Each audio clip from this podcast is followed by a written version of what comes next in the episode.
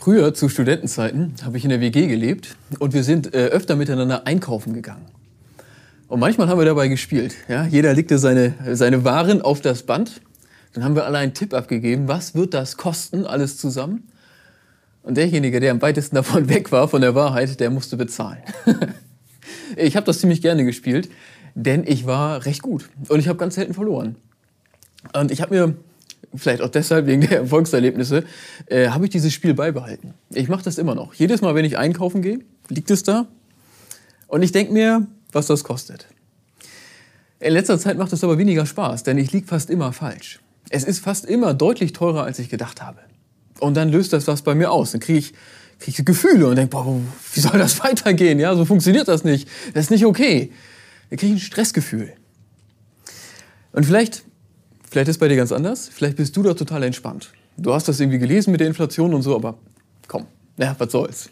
Ähm, wenn das so ist, dann bist du eine, eine gesegnete Ausnahme, möchte ich sagen. Ich habe die Ergebnisse einer Studie gesehen, die größten Ängste der Deutschen. Und die Top 5, die Top 5 haben alle damit zu tun. Also alle mit Sorge ums Geld. Dass die Dinge teurer werden, dass die Steuern sich vielleicht erhöhen, was auch immer. Das ist ein Thema, das die wenigsten von uns kalt lässt. Und vielleicht geht es dir aber auch ein bisschen wie mir, dass du dann, wenn du solche Gefühle kriegst, dass du das so beiseite schiebst. Gerade als frommer Mensch, man schiebt das beiseite und denkt sich, meine Güte, ey. Es gibt so viele Menschen auf der Welt, die haben wirklich Probleme. Wie kann ich mich jetzt hier stressen? Das ist undankbar Gott gegenüber. Oder, oder wie auch immer. Also ich, ich kann das verstehen, so ein Schamgefühl. Man bestraft sich vielleicht auch selbst für dieses, was auch immer. Aber egal, es bringt uns nicht weiter. Es bringt uns nicht weiter, diese Sorge wegzuschieben. Denn sie ist bei vielen von uns da sie macht was mit uns. Und vor allem ist es ja so, dass, dass Gott davon weiß. Ja, er sieht unser Herz. Er hat eine Meinung dazu und er hat zum Glück auch ein Wort für uns. Es gibt eine relativ lange Passage in der Bergpredigt, wo Jesus genau darüber redet. Er redet darüber, wie das ist mit dem Geld, mit der Sorge ums Geld. Und er redet auch darüber, welche Rolle dabei eigentlich Gott spielen sollte.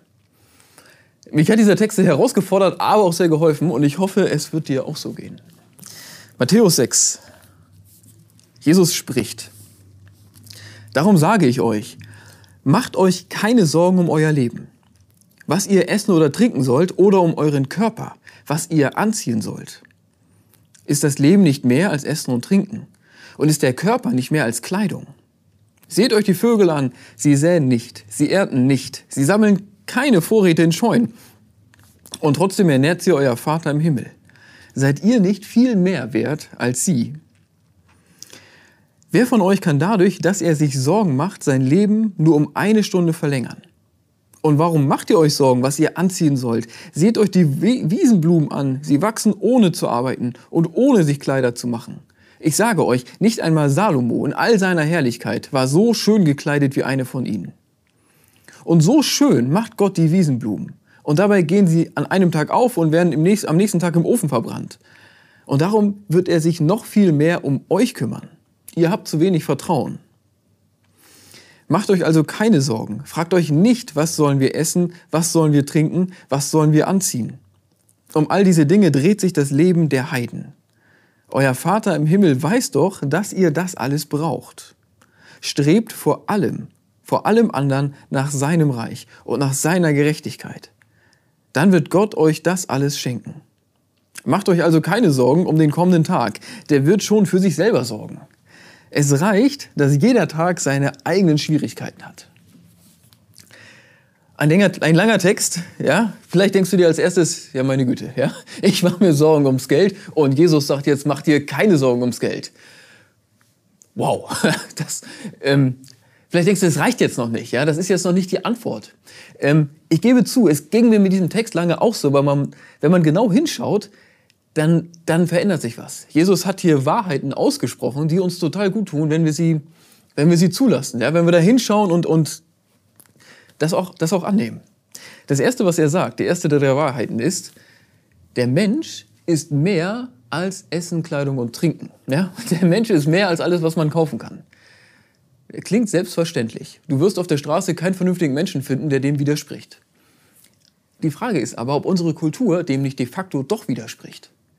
Eine sehr große Drogeriekette in Deutschland wirbt allen Ernstes mit dem Satz, hier bin ich Mensch, hier kaufe ich ein. Hier bin ich Mensch, hier kaufe ich ein. Ja?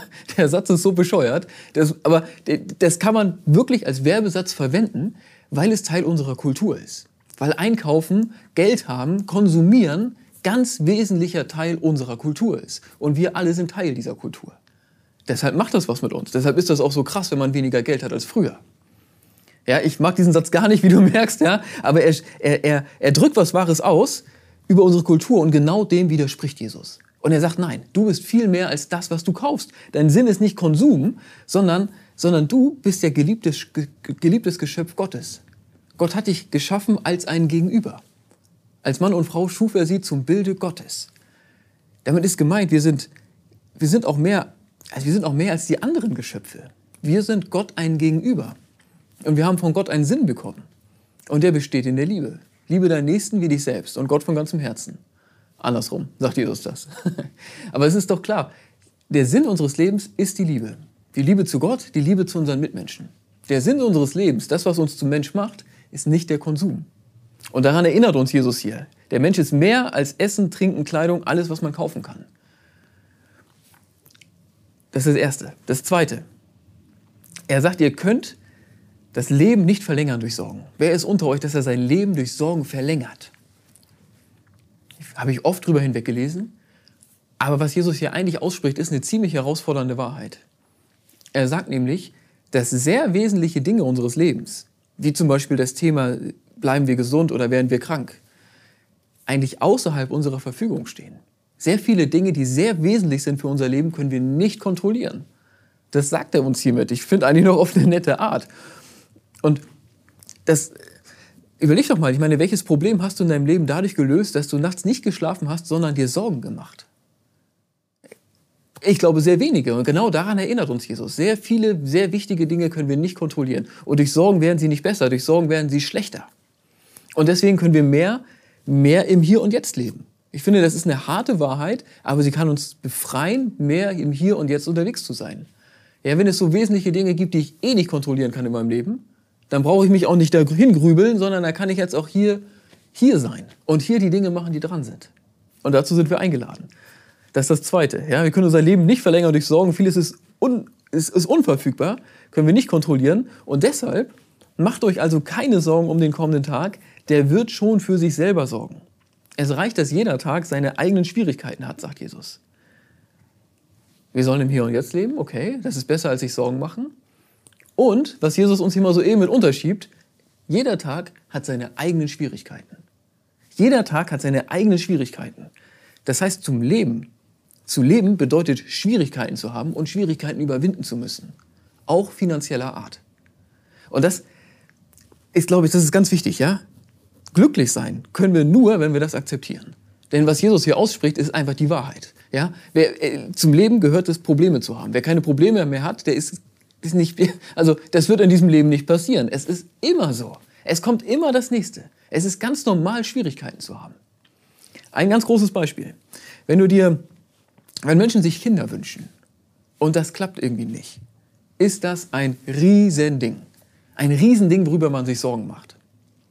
Wenn es dann doch klappt, dann ist diese eine Sorge weg, ja? Und man, aber dafür kommen hundert andere Sorgen. Und dann spricht man mit irgendwelchen älteren Eltern und die sagen einem, ja, ja, kleine Kinder, kleine Sorgen, große Kinder, große Sorgen. Weißt du, es gibt diese Illusion von Sorgen, wenn ich dieses Problem geschafft habe, diese Hürde genommen habe, oder wenn wir doch genug Geld hätten, ja, dann ist alles einfach. Dahinter kommt ein Leben, das ist total easy. Und das ist Unsinn. Und Jesus erinnert uns hier daran. Jeder Tag hat seine Schwierigkeiten. Das ist ganz normal. Solange wir in dieser Welt leben, wird es so bleiben. Und deshalb können wir, das ist eine harte Wahrheit, aber sie befreit uns doch. Wenn das so ist, dann brauche ich mir keine Sorgen machen. Dann ist es viel besser, hier und jetzt zu leben und die Dinge in Ordnung zu bringen, die ich in Ordnung bringen kann. Auch meine Finanzen. Die allermeisten von uns werden das wahrscheinlich müssen. Ich habe viele Abers. Wenn ich diese Predigt von Jesus lese, ich habe große Abers im Kopf. Ich denke mir, ich muss doch vernünftige Pläne machen. Na klar, das ist doch meine Aufgabe. Pläne machen, äh, auch wo ich Verantwortung trage. Ich denke mir auch, 10% Inflation, Jesus, das ist ein Riesenproblem. Wenn deine Antwort jetzt ist, mach dir nicht so viele Sorgen, ah, das ist schwierig, es ist ein reales Problem. Ich denke mir auch, die Sorgen erinnern mich an To-Dos. Vielleicht habe ich dann doch nachts überlegt und morgens das aufgeschrieben und irgendwann erledigt. Also merkst du, ich habe viele Abers zu Jesu Predigt. Ich vermute, du hast auch welche. Das ändert aber nichts daran, dass, dass Jesus hier zu uns spricht und dass das die Worte sind, die wir hören müssen, wenn wir Sorge haben ums Geld. Ich bin mir ganz sicher, dass er es genau für diese Situation sagt und dass es uns gut tut. Ich glaube, dass es uns hilft. Ich glaube, dass wir es zulassen sollten und dass Jesus da etwas Gutes für uns hat. Denn er kann uns helfen in dieser Sache und er will uns auch helfen. Was, wenn wir mal zum Kern der, der, der, der Predigt von Jesus vorstoßen wollen, was er uns ja im Kern sagt. Gott zu vertrauen ist besser, als sich Sorgen zu machen. Das ist es eigentlich, was er sagt. Also Gott zu vertrauen ist besser, als sich Sorgen zu machen. Und er sagt es ja noch viel steiler. Er sagt, Gott weiß doch, dass ihr Materielles braucht. Und ihr seid Gott viel wichtiger als irgendwelche, irgendwelche Blumen auf den Wiesen oder irgendwelche Vögel. Und deshalb, ich lese nochmal vor, strebt vor allem anderen nach seinem Reich und nach seiner Gerechtigkeit, dann wird Gott euch auch das alles schenken. Und mit das alles sind Dinge gemeint, die man kaufen kann. Genau so meint Jesus das. Wir sollen Gott vertrauen und darauf vertrauen, dass er uns versorgen wird, auch materiell. Wir sollen ihn an erster Stelle setzen, sein Reich, seine Gerechtigkeit und darauf vertrauen, dass er uns das gibt, was wir brauchen. Und Jesus sagt, er wird es tun. Auch dazu habe ich auch Abers im Kopf, aber ich bin mir sicher, dass Jesus es so meint und dass wir es hören sollten. Und ich höre hier die ganz klare Einladung, wenn wir Sorgen haben ums Geld, ja, wenn wir merken, das macht was mit mir, dann sollten wir damit zu Gott gehen. Wir sollten ins Gebet gehen. Wir sollten ihn an diese Zusage von Jesus erinnern. Ja, und ihm sagen, und ihm sagen, großer Gott, ich, du, mir ist verheißen, dass du, dass du da hilfst. So. Und ich bitte dich, dass du es tust. Ich bitte dich, dass du mich sehen lässt, wo ich vielleicht auch was anderes machen muss, wo ich vielleicht auch was einsparen muss. Das gehört dazu. Ich glaube nicht, dass der, dass der Clou hier sondervolle, äh, wunderhafte Geldvermehrung ist. Das ist, glaube ich, die absolute Ausnahme. Ich glaube, das Normale ist, wir beten drüber und Gott lässt uns auch sehen, was dran ist. Gott lässt uns auch sehen, was wir vielleicht verändern müssen. Und ich würde trotzdem noch weitergehen. Du kannst Gott auch darum bitten, dass, dass, dass er dich beschenke. Du kannst deine materiellen Wünsche auch, auch vor ihn bringen. Und das, mir fällt es ein bisschen schwer, aber ich gebe zu, ich habe es schon öfter getan. Also, weißt du, einerseits denke ich, das kann ich doch nicht machen, ich habe so viel mehr als andere. Andererseits ist, ist die Zusage Jesu hier ganz klar und ist unser Gott ein unglaublich großzügiger Gott. Unglaublich großzügig. Das heißt nicht, dass wir alles kriegen, was wir wollen. Das heißt aber, dass wir mit diesen Anliegen bei ihm erstmal richtig sind. Dass, dass das etwas ist, was in den Einflussbereich Gottes gehört. Und das halte ich für ganz entscheidend, ja. Also unsere Sorgen ums Geld, unser Geld haben, unser Geld ausgeben, uns da zu wenig haben, unser was auch immer. Das sollte alles Teil sein unserer Nachfolge. Es sollte alles Teil sein von unserer Gottesbeziehung. Es sollte im Einflussbereich Gottes stattfinden. Dieses, ich sag mal, Wirtschaftssubjekt sein. Ja, es ist nämlich nicht so, hier bin ich Mensch, hier kaufe ich ein, sondern ja, hier bin ich Christ, ja, und zwar in all, mit allen Lebensbereichen. Auch mit dem Einkaufen. Dazu gehört aber noch etwas. Ich glaube, dass, du merkst, ich glaube, dass da unglaublich Gutes ist, so, dass Gott sich für diesen Bereich interessiert und dass er das, das, ähm, dass da auch Segen drauf liegt, wenn, wenn er Teil davon ist. Es gehört dazu aber noch etwas, was ich euch am Anfang unterschlagen habe hier. Eine Bekehrung eine echte, tiefgreifende Bekehrung, auch, auch in Bezug auf das Thema Geld. Den ersten Vers habe ich vorhin weggelassen, den lesen wir jetzt. Niemand, sagt Jesus, niemand kann gleichzeitig zwei Herren dienen. Entweder wird er den einen hassen und den anderen lieben, oder er wird dem einen treu sein und den anderen verachten. Ihr könnt nicht gleichzeitig Gott und dem Geld dienen. Ihr könnt nicht gleichzeitig Gott und dem Geld dienen. Ich kenne keinen Menschen, der das liest und dann kurz überlegt so, ja, ja, und ich diene dem Geld. Ja, das ist ja total, keine Ahnung, das ist ja total erbärmlich, das sagt kein Mensch. Also ich kann den nicht kenne, niemand, der zu meinem Freundeskreis gehört oder zu meiner Familie. Ja, und trotzdem hat das natürlich eine Schärfe, was Jesus hier sagt. Und er meint uns. Ja, ich kenne keinen Menschen, der das sagt, aber ich kenne sehr, sehr viele Menschen. Das ist die, ist die deutliche Mehrheit in meinem Bekanntenkreis. Wir sagen, die sind, ent, ähm, ich sag mal, die, wir haben eine Wohnung, wir haben ein Auto, wir essen uns jeden Tag so oft satt, wie wir wollen. Wir, wir essen auch mehrfach die Woche genau das, worauf wir Lust haben.